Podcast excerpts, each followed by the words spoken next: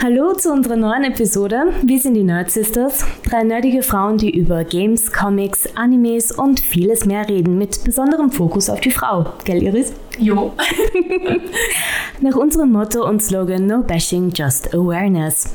Diesmal sind wir zu zweit. Unsere liebe Lea hat es leider nicht geschafft, but the show must go on.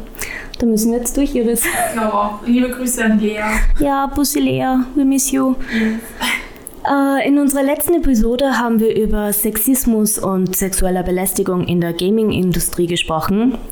Äh, diesmal bleiben wir bei dem Thema Gaming-Industrie und haben dazu auch einen Gast.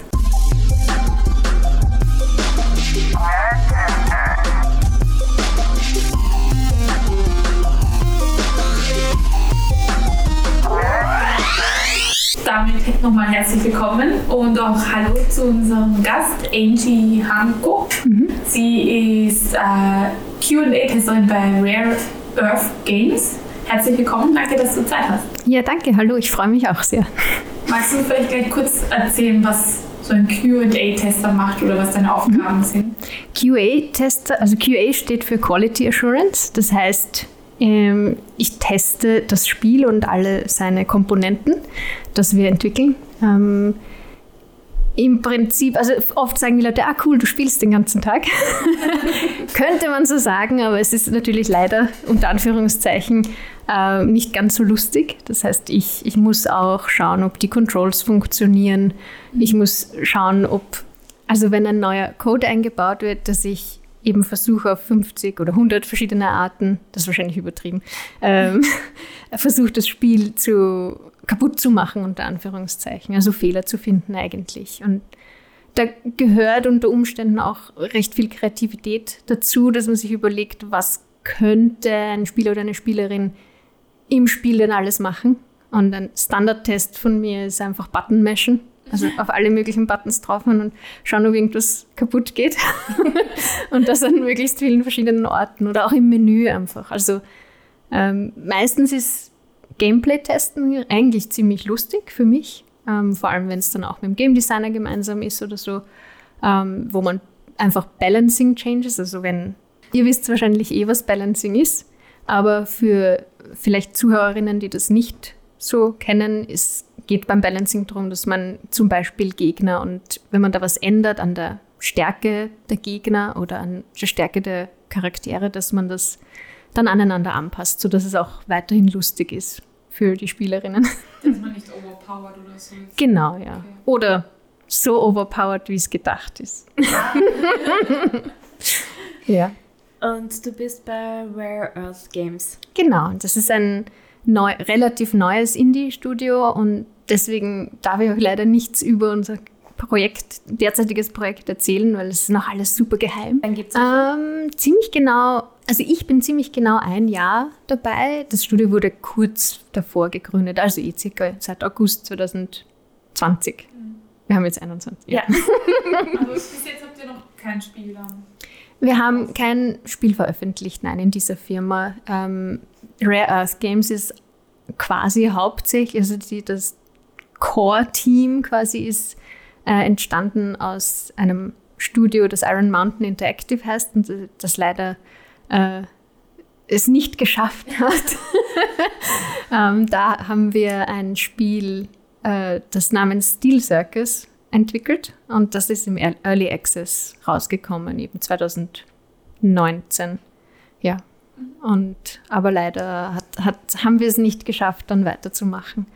Ähm, aus verschiedenen Gründen, aber wie so oft in der Spieleindustrie geht es halt leider manchmal nicht weiter mit, mit, der, mit den Firmen, ja.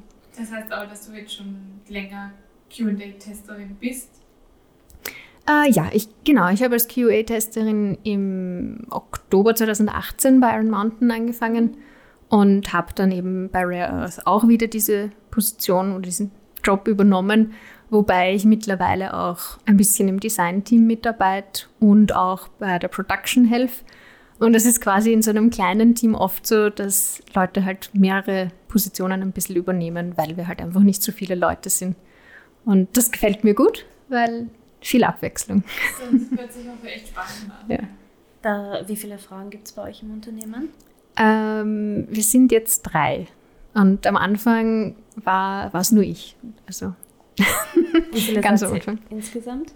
wir sind jetzt 18 Leute, beziehungsweise 17 und ein Freelancer, der ziemlich viel Zeit für uns halt reserviert hat, quasi. Aber also ich zähle ihn einfach zum Team. Also sind wir 18 und davon drei Frauen. Und im Dev-Team selbst sind wir tatsächlich nur zwei Frauen. Also Okay. quasi eine, eine Frau ist ähm, quasi in der Administration tätig, ähm, gemeinsam mit unserem CEO. Und im Dev-Team selbst für das Projekt sind wir zu zweit als Frauen. Und wie ist das für dich? Ähm, ich, ich liebe dieses Team und äh, die Männer, also die allermeisten im Team, vor allem die, die ich gut kenne, auch aus, dem, aus der alten Firma, äh, sind, bemühen sich sehr und sind Feministen. Von den meisten weiß ich es auch, dass sie sich so bezeichnen. Aber es ist schon anstrengend, weil auch die Männer, die sich bemühen, bemerken einfach manche Muster nicht oder merken nicht, okay, wir machen einen Prototype, also quasi ein- eine erste Version zum Ausprobieren des Spiels oder des Projekts. Und das ist halt einmal ein Mann. Weil das ist automatisch ein Mann und das ist quasi so der Default.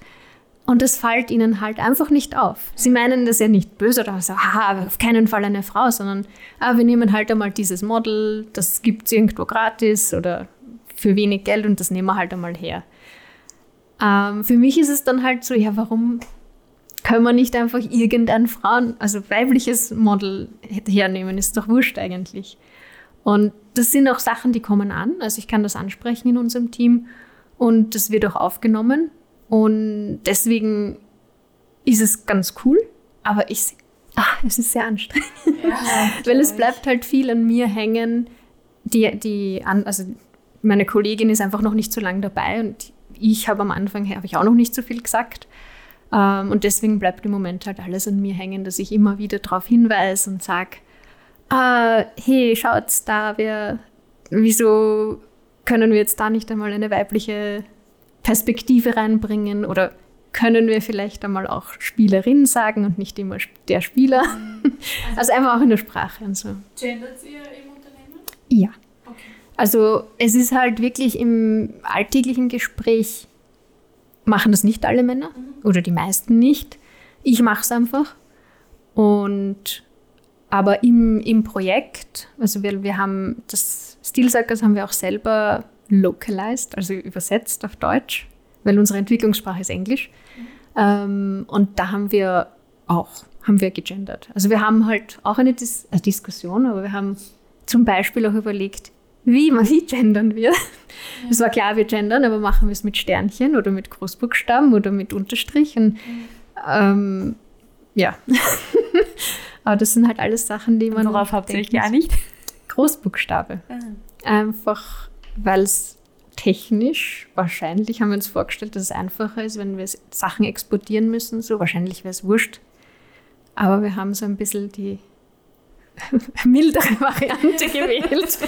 ähm, ja, ich meine, man könnte sich wahrscheinlich mehr trauen, aber ich merke auch manchmal, trau- würde ich mich auch Sachen nicht trauen. Ich meine, ich bin auch auf Social Media sehr, nehme ich mich zurück und poste nicht viel und tu nicht verlautbaren, oh, ich bin eine Frau und so proud, dass ich in der Gaming-Industrie bin, obwohl ich es eigentlich bin, aber es ist gruselig im, äh, im Internet vor allem, sich zu outen quasi.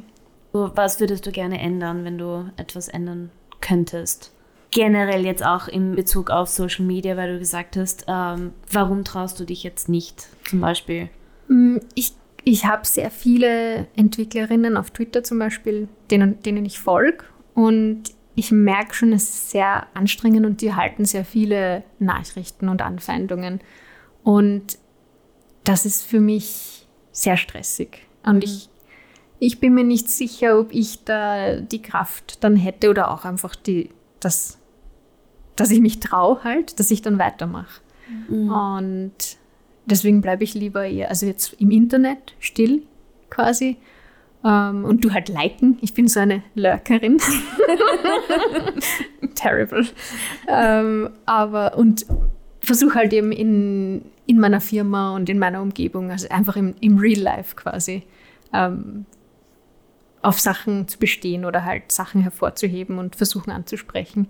Das ist für mich greifbarer und weniger furchteinflößend als jetzt auf Social Media, wo ich das Gefühl habe, dass halt alle das lesen können, was ich ja. sage und irgendwas irgendwie interpretiert werden kann. Ja, und also auch die Masse, wenn du jetzt ein Team hast, wenn du fünf gegen dich sprechen, ist es was anderes, als wenn das eine Million Ja, voll. Plus Doxing und was weiß ich, ja, genau. was es da gibt. Das ist also ein Passwörter hacken und keine Ahnung, was das. Uff. Ja, voll. ja. Ist ja ziemlich sicher auch die äh, ganzen Sachen, die jetzt gerade bei Blizzard zum Beispiel abgehen wird und generell in der Gaming-Industrie. Äh, wie geht es dir da, wenn du von solchen Sachen liest? Mm, es trifft mich sehr. Ähm, aber ich meine, das sagen wahrscheinlich alle Frauen, aber ich bin leider nicht überrascht. Mhm. ähm, ich glaube, dass solche mm, Dynamiken eigentlich überall entstehen, in allen, allen Bereichen.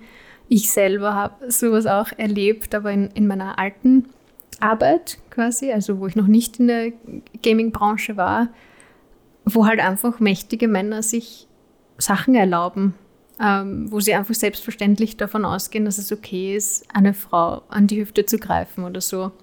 Ähm, und wenn du dann noch dazu in einer Branche bist, wo die wissen, du machst das gern und das ist dein Leben quasi, diese, diese Leidenschaft, naja, dann ist es noch leichter, das auszunützen. Und ja, also für mich ist es schon sehr stressig immer, wenn ich das lese. Und ich lese leider, ich, ich, ich ignoriere immer Trigger Warnings.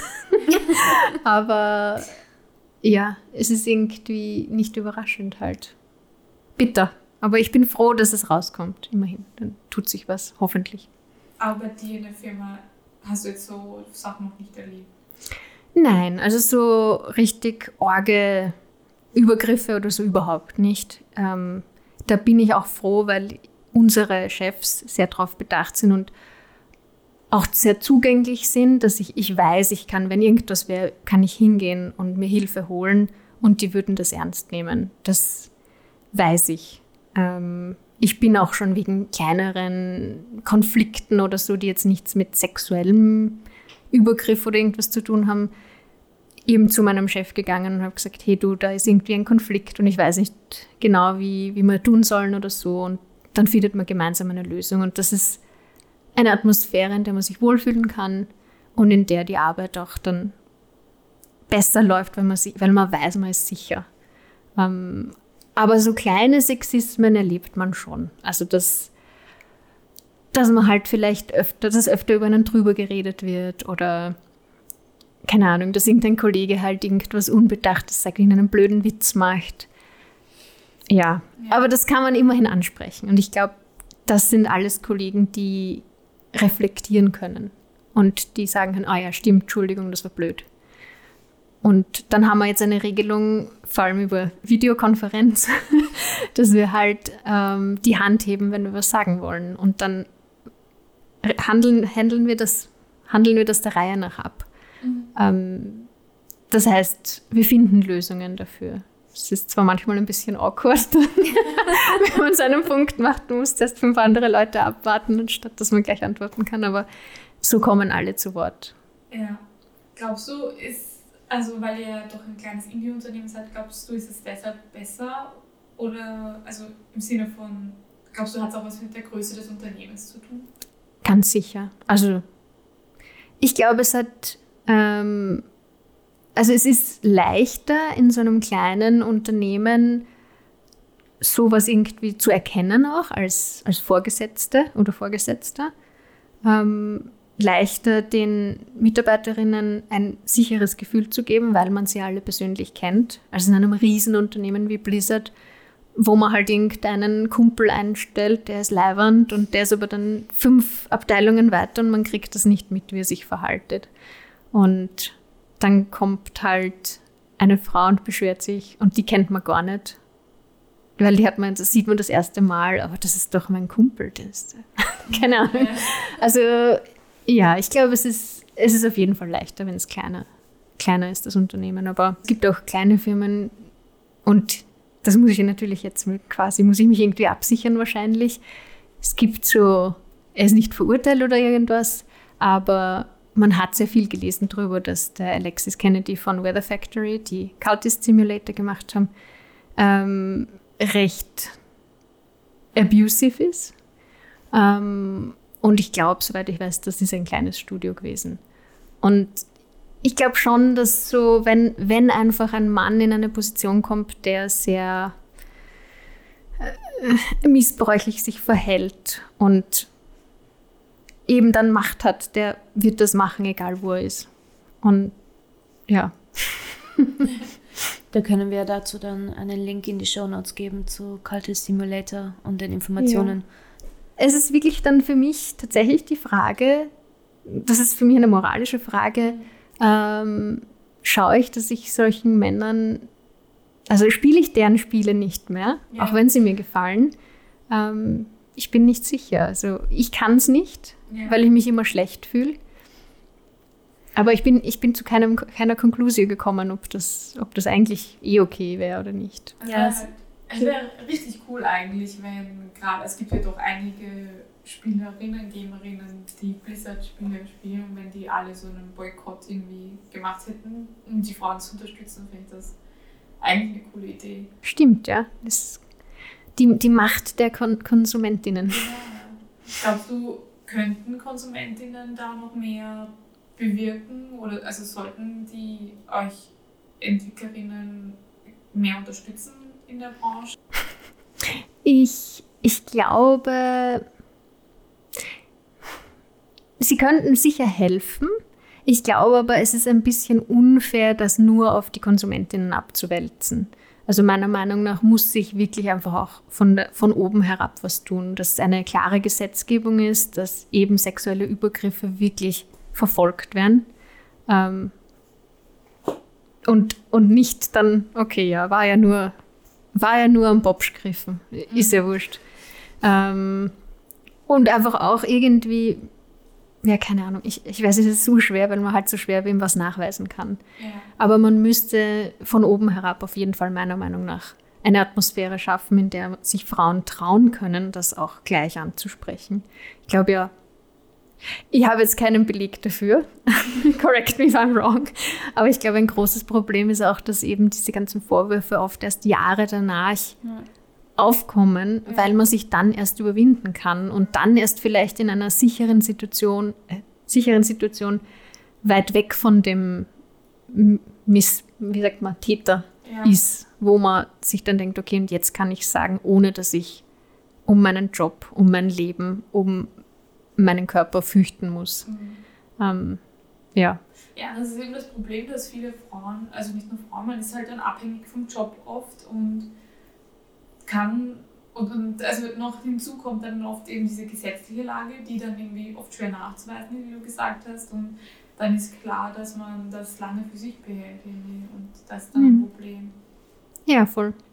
Und schon auch, ich glaube, die Gesellschaft kann insofern helfen, als dass sie solche Sachen tatsächlich ernst nimmt. Mhm. Weil ich kann mich erinnern, ich habe irgendwann im Zuge der MeToo-Debatte bin ich dann draufgekommen, mir ist so viel passiert ja. mhm. und ich habe das nicht erkannt als das, was es ist. Es war einfach normal. Okay, dann hat sich halt der Mann von meiner Cello-Lehrerin, der war halt nackert, als ich zu ihr gekommen bin, um meinen Unterricht zu machen und macht What? mir nackt die Tür. Ja, das habe ich nicht erkannt als, also es war schon arg, aber es war so irgendeine Geschichte, die ich halt erzähle. Ja. Aber dass ich das je als das, was es ist, bezeichne, ja. als sexuelle Belästigung, darauf wäre ich nicht gekommen und meine Mutter auch nicht. Ja. Also wir haben das, ich war ja noch jung und ich habe das erzählt und sie, boah, org und naja, red halt mit ihr das, ja. und er sagt ihm, dass es unangenehm ist. Und, aber das so auszusprechen, was es eigentlich ist, das ist,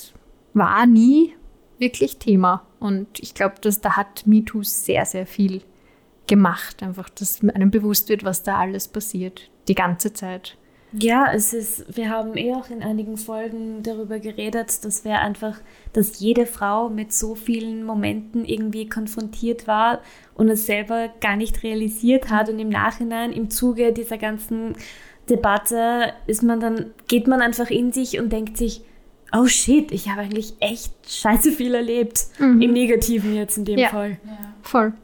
Also ich, ich habe wirklich irgendwann, bin ich so, ich weiß nicht, auf 18 Erlebnisse sind mir, glaube ich, eingefallen ja. und wahrscheinlich waren es eh mehr und ich kann mich nicht erinnern. Ja, das Aber, nicht mal so große Dinge ja, ja. Das sind eben diese kleinen auch, die Mikroaggressionen, sagt man. Voll. Äh, in, bei äh, Person of Color mhm. diese Mikroaggressionen haben. Und ich finde, das haben wir Frauen halt auch irgendwie. Auf jeden Fall, ja. Ja, vor allem für, für, das hatten wir auch in der letzten Folge schon, in unserer, wir sind halt auch in einer Generation aufgewachsen, wo gewisse Sachen einfach, wie du auch schon gesagt hast, für uns einfach normal waren. Absolut, die wir ja. nie als solches irgendwie aufgefasst haben und jetzt denken, oh shit. Ja, voll. Was sagst du ähm, zu Spielen, also wie zum Beispiel dieses Rape Day hieß es, glaube ich. Mhm. Was geht dir da durch den Kopf, wenn du merkst, dass solche Spiele veröffentlicht werden? Ich bin entsetzt. Also das finde ich wirklich schockierend, weil ich denke mir, hallo, Steam, du lässt Spiele zu. Ähm, also sie prüfen ja schon Dinge, wenn, wenn man ein, ein Spiel anmeldet also zur Veröffentlichung. Also irgendwer hat sich das angeschaut. Auch von Steam. Irgendjemand weiß, was das ist. Ähm, dann denke ich mir, das, das darf es nicht geben. Ähm, ich, äh, ich, ich bin sehr davon überzeugt, dass Spiele sehr viel, sehr großen Einfluss auf uns haben. Ähm, vor allem eben so diese ganzen Repräsentationen von sexualisierten Frauen, äh, diese Objektifizierung von Frauen, das tut natürlich was mit uns. Genauso wie wenn ich, wenn wir dauernd sehen im, in amerikanischen, also in Hollywood-Filmen, oh, wenn es ein Problem gibt, dann holen sich die Männer erst einmal einen Whisky oder so. Mhm. Das ist die Problemlösung. Das beeinflusst uns aber, ja. Meine Freunde oder so, oh, aber mir geht's so schlecht, ah, ich mache mir mal ein Bier auf oder so. Ja. Das ist das Erste. Aber ich glaube schon, dass das von Medien einfach kommt. Und in Wobei, den, Julia, ja. man muss sagen, bei Loki gibt es eine Frau, die, die ja. das macht. ja, natürlich. ich ich habe nur das gesagt, mehr habe ich nicht gesagt. ja, ja, eh, aber das ist, also, also in dem Fall, glaube ich, ist es eh egal, ob jetzt Mann oder Frau ja. das machen. Ich glaube, Frauen haben dann eher den Wein meistens, sind so klischeehaften. Klischeehaft, ja. Ja, den Rotwein. Ich hasse Rotwein. Ähm, aber natürlich macht das was mit uns. Und ja. ich, oh, ich kann mich erinnern, wo ich Horizon Zero Dawn gesehen habe, den Trailer und so, oh mein Gott. Oder auch ganz stark für mich halt, ich bin ein Final Fantasy VII Kind. Ähm, mhm. Ah, nice. und halt einfach so, oh, ich glaube, da gibt es eine Szene oder einen Abschnitt, wo man mit Tifa herumrennen kann. Mhm. Oh, das war das Beste. Man kann so einfach mit ihr herumrennen. Und ich so, oh, wieso kann ich nicht immer sie ja. quasi da sehen, wenn, wenn ich mit der Party rumrenne oder so. Ähm, also das ist ja total wichtig und cool, dass man sowas hat. Aber andererseits auch die Männer, die halt dauernd gesagt kriegen oder gezeigt kriegen, oh, du kannst mit dieser Frau machen, was du willst. Mhm. Well. ja, das ist auf jeden Fall problematisch. Aber wenn wir schon mal spielen sind, da spielst du hm. selber gerne? äh, ich spiele im Moment sehr, sehr viele verschiedene Spiele an. Ähm, das heißt, ich habe nur ein paar Spiele, die ich regelmäßig spiele und wirklich viel spiele. Das eine ist äh, League of Legends. Oh. Aber Aram und da werden dann die ganzen League of Legends Leute aufschreien und sagen, ah, das ist doch nur ein, ein, ein Casual-Spielmode.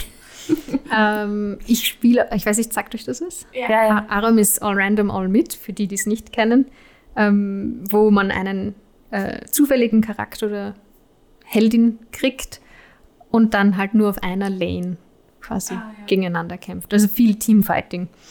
Und Summoner's Rift ist quasi ja, Dota und was Dota und LoL gemeinsam haben mhm. auch. Das habe ich schon noch gespielt, aber ich habe aufgehört einfach, weil mit Randos spielen ist anstrengend und äh, gar nicht so lustig. Und ich habe kein Team, mit dem ich halt manchmal spiele mal, aber mein Team quasi Velaram spielen. Und es ist auch lustig, also ich mag es sehr gerne. Es ist kürzer, es geht schneller, man kann öfter spielen, das ist ganz lustig. Und sonst, wenn ich glaube, bis auf, wenn man jetzt die Nostalgie von Final Fantasy rausnimmt, ist mein liebstes Spiel aller Zeiten Hades. Ah, ja, das spielt mein Freund so gern. Der, das ist, es ist so ein gutes Spiel. Ja, es ist extrem gut. Ah, ich liebe es. Ja, er, hat, er hat zuerst auf der Switch das, äh, gekauft und eigentlich schon tausendfach alles gemacht, alle Folge freigeschaltet und so. Und jetzt haben wir es ja auf, auf der Xbox, sie haben Game Pass jetzt, mhm. jetzt hat es dort von vorne bekommen. Nice. Ja, ich bin leider auch so ein bisschen ein Fangirl. Ich habe es zuerst auf Steam gekauft, dann habe ich es auf der Switch quasi digital gekauft und dann gab es eine Physical Copy. Und oh. ich so, oh nein, oh nein, don't tempt me. Und dann habe ich es halt gekauft. Ja. so, wer weiß, die digitale kann man mir leichter wegnehmen als die. Ja. Also da bin ich ein totales Fangirl. Und das, obwohl es kein playable Female Character gibt. Stimmt eigentlich, ja. ja. Aber, Aber man, also er selber ist ja man, man kann auch so Dates dann haben und sich mhm. so einen Geliebten oder einen Geliebten aussuchen. Das fand ich auch ganz cool eigentlich. Ja, voll. Und ich finde auch, dass die äh, weiblichen Charaktere, die vorkommen, total cool sind. Das stimmt. Ja. Und auch wie er ist, also er ist ja der Zagreus, ein ja. männlicher Charakter, aber ich finde schon, dass durchkommt, dass er einfach auch quasi weibliche Seiten hat oder weichere Seiten ja, an sich. Total, ja. Und ich liebe dieses Studio, weil die machen so, so gute Charaktere und so gute. Stories. Und der Stil ist ja auch wirklich, oh, ich könnte Voll. das stundenlang anschauen, das ist Voll. so schön. Mein Freund hat mir, mein Freund ist ein Illustrator und ah, auch äh, Artist, also war auch Game Artist. Und er hat mir ein ein Bild geschenkt von mir als Hades-Göttin. Oh, in dem Stil. Und oh, das, ja. Ich glaube, es war das schönste Geschenk, was ich je bekommen ja, ich habe. Ich sagen, bestes Geschenk ever. Voll, ja. Ja. Wäre ich auch. Ja, das war, äh, ja, ich liebe es. Das ist sehr cool. Es hängt so vor, vor, meinem Arbeitsplatz und da schaue ich mich drauf. Oh, denke, ja. oh, wow. So, ja. Motivierend also ihr seid ja basically nur zwei Frauen im Dev-Team. Weißt du, ob deine Firma da irgendwie aktiv was macht, um mehr Frauen ins Boot zu holen? Mhm.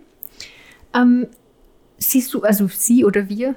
Ich bin nicht so viel involviert in diesen Bewerbungs- oder Einstellungsprozess, wie man das auch sagt auf Deutsch. ähm, aber ich weiß, dass sie sich sehr bemühen, Frauen zu finden, an Bord zu holen. Wobei ich halt glaube, es ist nicht ganz so einfach, wenn man schon so viele weiße Männer hat, dass man dann eben Frauen und äh, People of Color findet, die in dieses Team kommen dann auch, die nicht vielleicht schon bei einem anderen Projekt sind oder bei einer anderen Firma oder ja, sie, und in Österreich, glaube ich, ist es besonders schwer, weil einfach insgesamt der Pool an Leuten in der Gaming-Branche nicht so groß ist. Ähm, man kann natürlich auch Juniors oder Leute ohne Erfahrung einstellen, aber man braucht auch Leute, die schon Erfahrung haben.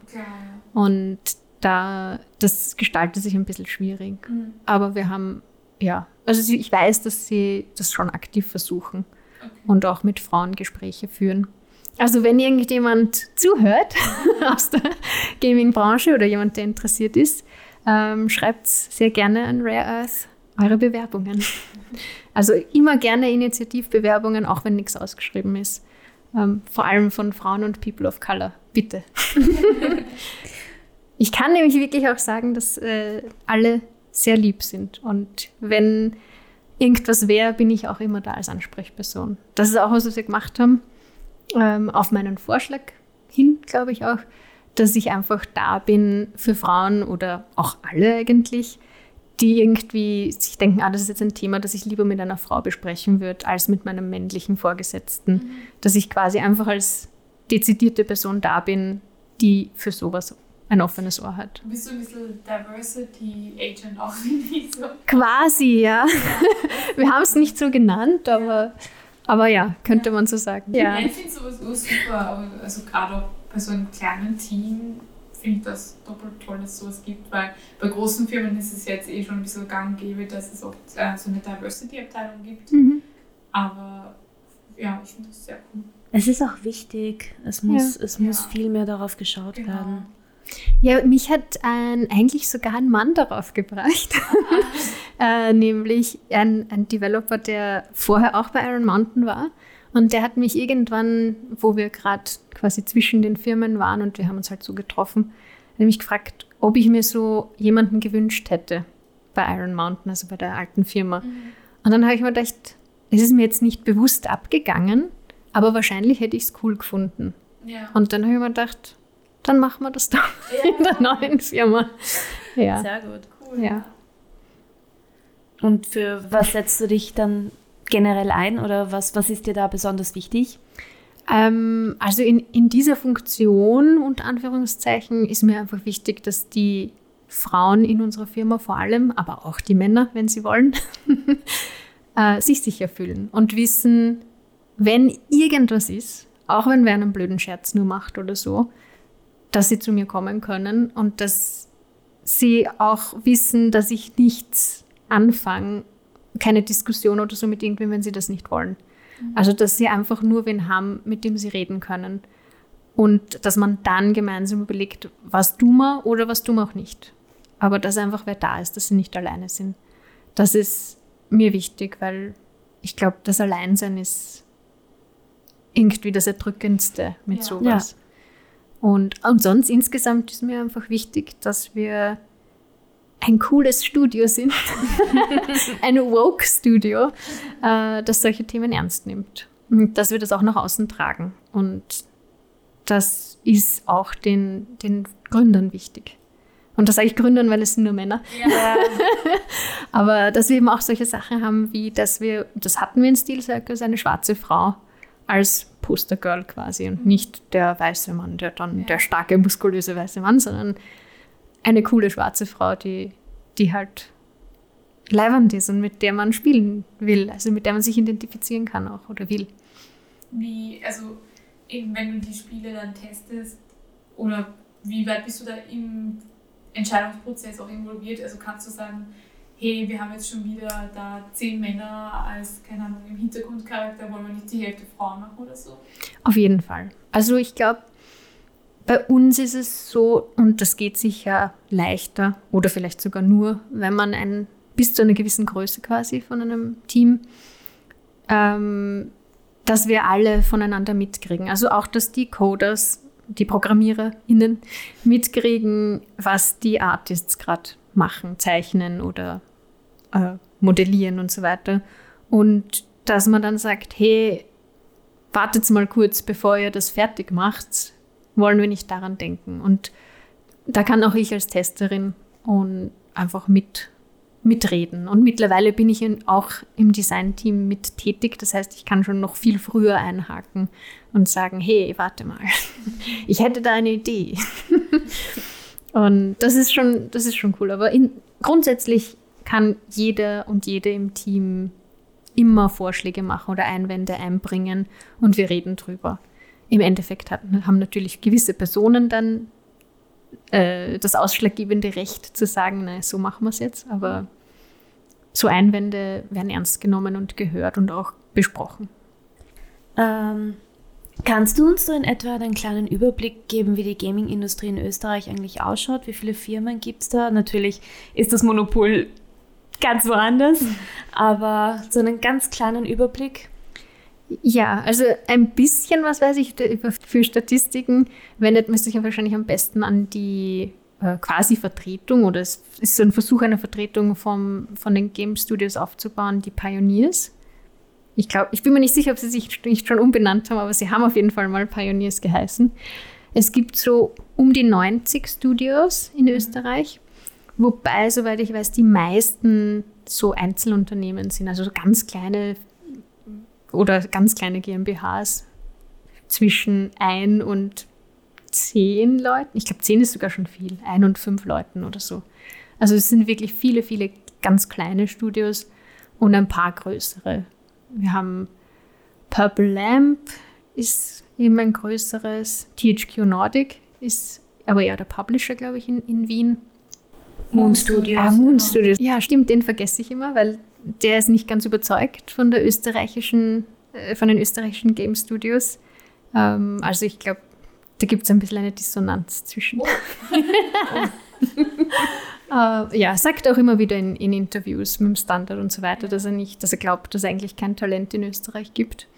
Wo, wo ich entschieden widerspreche natürlich. ähm, aber das, das glaube ich schon, dass Österreich Talent hat. Man muss es halt nur fördern.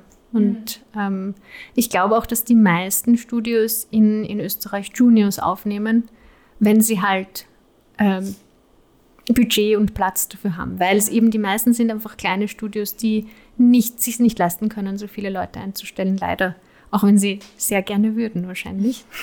Wie, äh, also wie viele Frauen da jetzt in Österreich arbeiten in der Gaming-Industrie, weißt du wahrscheinlich nicht, aber. Das weiß ich wirklich nicht. Es gibt ähm, so Game Dev Meetups, zu denen ich jetzt in Nicht-Corona-Zeiten, jetzt bin ich leider schon lange nicht mehr gegangen, weil Corona. Und da sind natürlich auch die Mehrzahl der Leute Männer. Ja. Ähm, und ganz viele liebe Männer, die ich sehr gern mag. Und es ist meistens ziemlich cool dort. Und ein paar Frauen sind dann reingesprenkelt quasi. Also ich, ich weiß nicht, vielleicht 10 Prozent. Okay. Ich habe eigentlich keine Ahnung, es ist ja. auch unterschiedlich. Aber es ist auf jeden Fall weniger. Würdest du dir vielleicht so ein, ein Netzwerk an Game DeveloperInnen oder Frauen in der Gaming-Industrie wünschen? Auf jeden Fall. Das ist cool, weil ich, ich habe mir schon gedacht, weil auch ähm, meine Chefs quasi auch sagen, ah bitte, wenn du irgendwelche Developerinnen kennst, also Frauen kennst, die eben arbeiten, dann stell sie uns vor. Wir, wir wollen natürlich euch einstellen. Und dann habe ich so überlegt, ja, ich kenne eigentlich auch niemanden. Verdammt. und da habe ich mir auch eben schon gedacht, ich muss, ich muss mehr einfach raus und mehr kennenlernen und mich mehr vernetzen, dass wenn ich höre, ah, du suchst einen Job, dann kann ich in meiner Firma sagen, hey, die sucht einen Job. Und mhm. Vielleicht können ja. wir dir eine Plattform schaffen hier. ja, eine, bitte. Ja, also Frauen in der Gaming-Industrie, vernetzt euch. Ja, voll.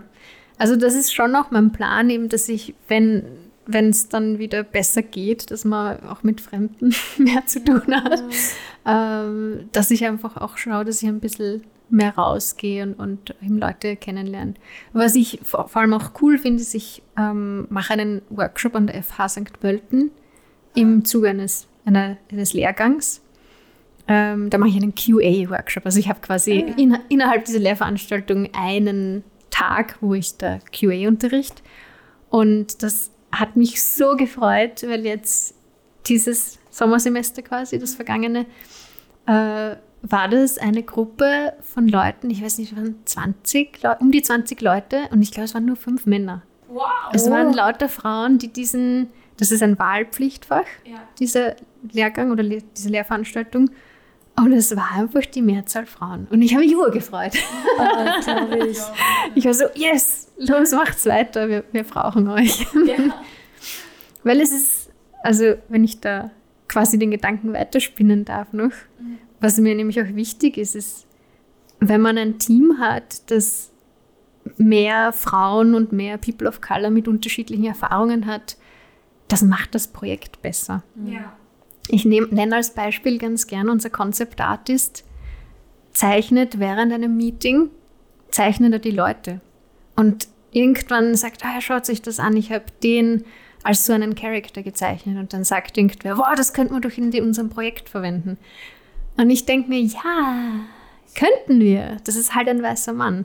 Wenn da jetzt vielleicht ein schwarzer Mann gesessen wäre und er hätte den gezeichnet oder eine Frau oder eine schwarze Frau oder eine braune Frau oder mich oder was weiß ich was, dann hätten wir jetzt vielleicht einen weiblichen oder einen, eine Person of Color Character. Mhm.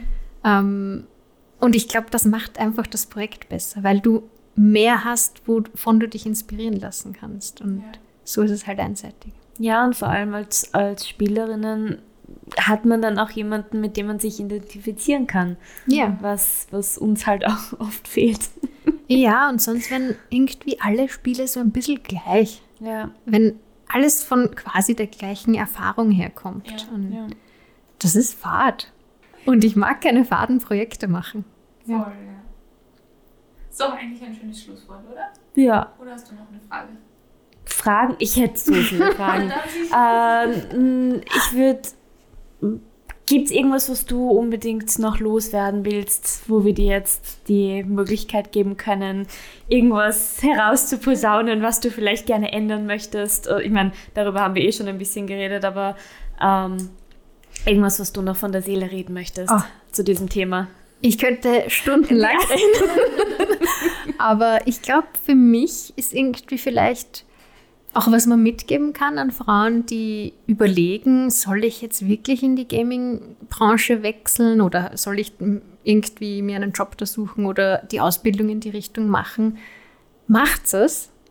Aber ich glaube auch, dass man, wenn man das macht, sich auch bewusst sein sollte, dass es nicht so leicht ist. Mhm. Und ich glaube, es ist wichtig, sich darauf einzustellen. Es wird schwierige Situationen geben, sich darauf vorbereiten und bereit sein, sich Sicherheit zu suchen. Also schon einfach viel darauf achten, wann fühle ich mich, wie fühle ich mich wohl, fühle ich mich in der Situation wohl, ist es das wert? Ähm, und auf jeden Fall das eigene Wohlbefinden vor eine Karriere stellen. Ähm, es gibt Teams, die cool sind und man muss sie halt nur finden, leider. Ja. ja. Das war jetzt ein sehr schönes Schlusswort. Vielen herzlichen Dank, Angie, dass du heute für uns Zeit hattest. Ja, danke für die Einladung. Ist sehr cool. Ein cooler Podcast. Ich werde ihn sicher weiterhören. Das freut mich. Ähm, ja, das war's mal wieder von uns. Äh, danke wieder fürs Einschalten. Äh, wir müssen leider an dieser Stelle sagen, ich hoffe, dass wir in zwei Wochen eine nächste Folge rausbringen können. Das, das ist leider ein bisschen unklar zur Zeit. Äh, aber wir geben unser Bestes. Ansonsten halten wir euch natürlich am Laufenden und wie immer, wo könnt ihr uns jetzt überall finden, Iris? oh Gott, muss ich jetzt alle aufsehen? Also Instagram, Facebook, Twitter. Ja! Das war's? Okay, gut. ja. ja, das war's im Großen und Ganzen. Ansonsten, ja, vielen Dank fürs Zuhören und bis bald. Bis bald. Ciao. Tschüss.